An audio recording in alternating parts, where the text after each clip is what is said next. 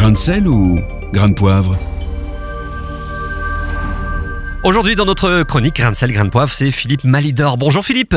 Bonjour Nathanaël. Alors, on rapporte que 81% des chrétiens évangéliques états-uniens blancs ont voté pour Donald Trump. Est-ce que ça vous étonne? Bah, Pas vraiment, mais euh, je vous le dis tout net, ça me consterne. Il a suffi à Trump d'appuyer sur trois boutons. La grandeur de l'Amérique, chrétienne évidemment, l'impossibilité de critiquer Israël et les restrictions à l'avortement. Et ça vous paraît poser un problème? Ben non, euh, je veux dire, quand ces trois thèmes sont poussés à fond, oui, ça m'en pose. Les États-Unis ne sont pas la caution morale du monde, et de moins en moins.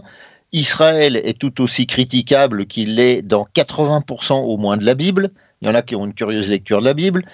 Euh, quant à l'avortement, si je suis le premier à reconnaître qu'il est beaucoup trop banalisé, il y a des situations où on peut admettre qu'il est, je ne dis pas une obligation, mais un mal nécessaire.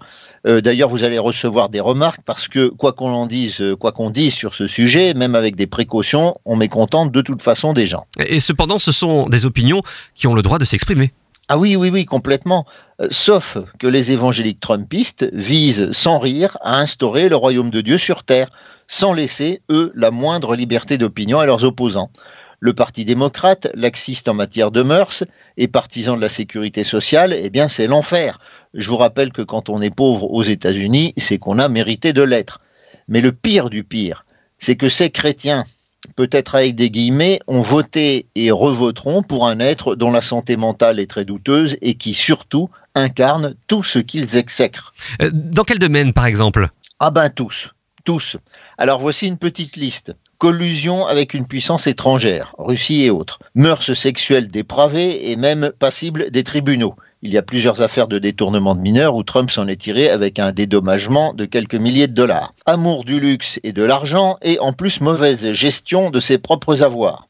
Fraude fiscale massive, obstruction à la justice, mensonges quotidiens sur à peu près tous les sujets avec recours à la calomnie insultes envers des anciens combattants, des handicapés ou des femmes qui pour lui d'ailleurs ne sont que du gibier, je vous passe les expressions qu'il a employées, atteinte aux libertés publiques, xénophobie et racisme, encouragement apporté au Ku Klux Klan, aux suprémacistes blancs et aux policiers qui littéralement assassinent des noirs, etc., etc., etc. Et Est-ce que tout le monde va vous croire, euh, Philippe? Ben, ce n'est qu'un petit résumé, mais tout cela est très documenté, y compris par les propos publics de l'intéressé. Hélas, ces fans, alors je rappelle que fan vient de fanatique, eh bien ces fans refuseront d'admettre l'évidence, prouvant par là qu'ils préfèrent oublier le cœur de l'amour chrétien au profit d'une idéologie prophétique contestable. Parce que, vous savez, ils disent que de même que le roi Cyrus, le Perse, avait contribué au retour des Israélites en terre promise, Trump, nouveau Cyrus, est le rempart d'Israël contre ses ennemis. Il préfère aussi au rayonnement du Christ le rayonnement des États-Unis comme la cité sur la colline, hein, c'est une expression euh, typique là-bas, Mm. pour éclairer ce qu'ils appellent avec condescendance le reste du monde. Si Donald Trump n'est pas en prison, c'est uniquement parce qu'il est président et qu'il a des soutiens.